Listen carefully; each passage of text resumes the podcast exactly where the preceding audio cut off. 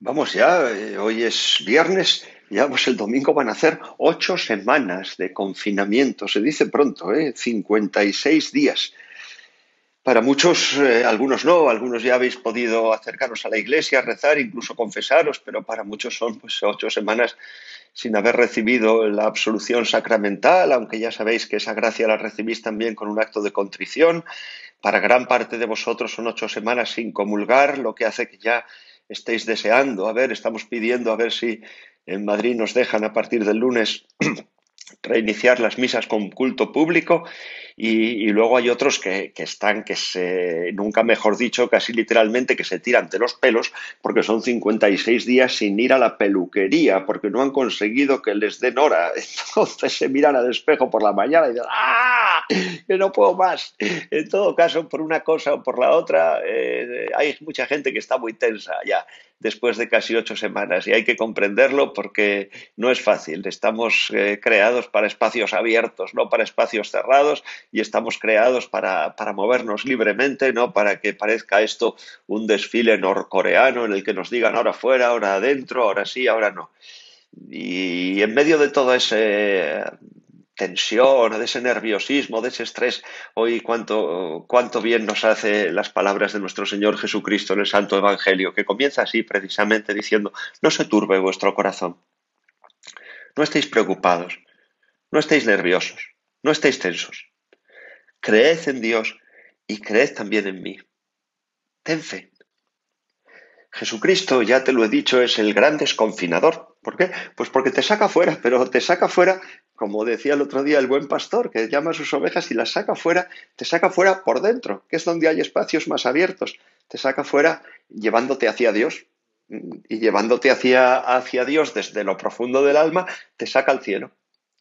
Y por eso después dice, y este es el camino de la fe, ¿verdad? En la casa de mi padre hay muchas moradas. No pienses que es que el cielo es una especie de villorrio con un montón de habitaciones. Significa, así por decirlo llanamente, que hay sitio para todos. Eh, que no te preocupes, que no te van a hacer como, como ahora en, el Mercadona, que dice, espere, no pase todavía, que hay mucha gente ahora. No, no, ahí hay sitio para todos. Y ahí no hay que mantener el distanciamiento social. Así que eh, dice, si no, os lo habría dicho, porque voy a prepararos un lugar. Y cuando vaya yo os prepare un lugar, volveré y os llevaré conmigo. ¿Cuándo va a volver el Señor? Claro que va a volver al final de los tiempos pero va a volver sobre todo el 31 de mayo, os lo he dicho, con qué ganas tenemos que esperar ese día, la visitación de la Virgen a su prima Santa Isabel y este año Pentecostés. El Señor volverá por su espíritu y a las almas que encuentre abiertas esperándole las secuestrará las recogerá como el pastor a sus ovejas, las secuestrará, las llevará, las llevará hacia afuera por el camino interior, por el camino de dentro, y os llevaré conmigo para que donde yo estoy estéis también vosotros, os llevará al cielo. Al cielo no solamente se pasa a través de la muerte, cuando hayas expirado tu último aliento, al cielo también se pasa por el camino interior a través de la fe y por ahí te lleva el Espíritu, te recoge en tu interior, te lleva, te convierte en otro Cristo y poco a poco te va haciendo encontrar ese santuario que tienes dentro donde está el Padre, el Hijo, el Espíritu Santo, donde encuentras con la Virgen, con los santos, con los ángeles y dices, Señor, qué bien se está aquí, cuánto aire libre, ¿verdad? Cuánto aire puro, porque ese aire es más, nada menos, el, es el aire del Espíritu Santo, el neuma de Dios, el ruaj de el aliento de Dios y qué bien se respira a pleno pulmón allí y así el alma de vida interior.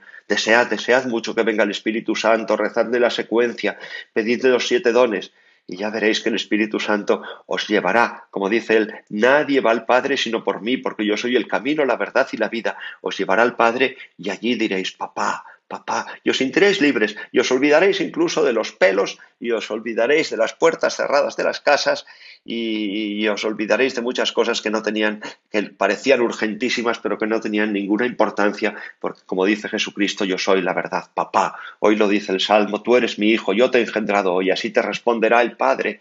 Cuando tú le digas papá, te responderá, Hijo, tú eres mi hijo, yo te he engendrado hoy. Se lo dice también San Pablo a los judíos, que la promesa que Dios hizo a nuestros padres nos la ha cumplido a nosotros resucitando a Jesús.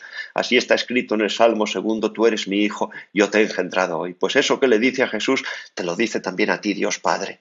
Y lo vas a escuchar si dejas que el Espíritu te lleve a ese cielo del alma. Eres mi hijo, ¿tú qué temes? Eres mi hijo, ¿por qué estás turbado? ¿Por qué estás nervioso? Pues claro, que me estás muy simpático con esos pelos. No te preocupes, no has podido confesar. Yo sé que estás arrepentido, ya te he dado mi gracia. No has podido comulgar, yo sé que lo deseas, ya te he dado también el alimento del alma. No, no te turbes.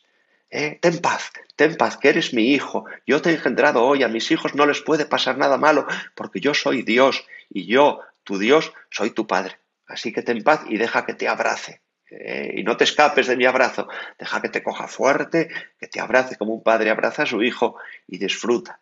Disfrútate en el Señor tu delicia, que yo te voy a dar todo lo que pide tu corazón. Si en el mundo no encontramos más que motivos para la turbación y para, y para la angustia, en Dios cuánta paz tenemos. Ven, Espíritu Santo, ven, llévanos al Padre, llévanos al cielo. Virgen Santísima, otórganos, intercede por nosotros para que recibamos esa generosa efusión del Espíritu que nos haga vivir como hijos amados de Dios.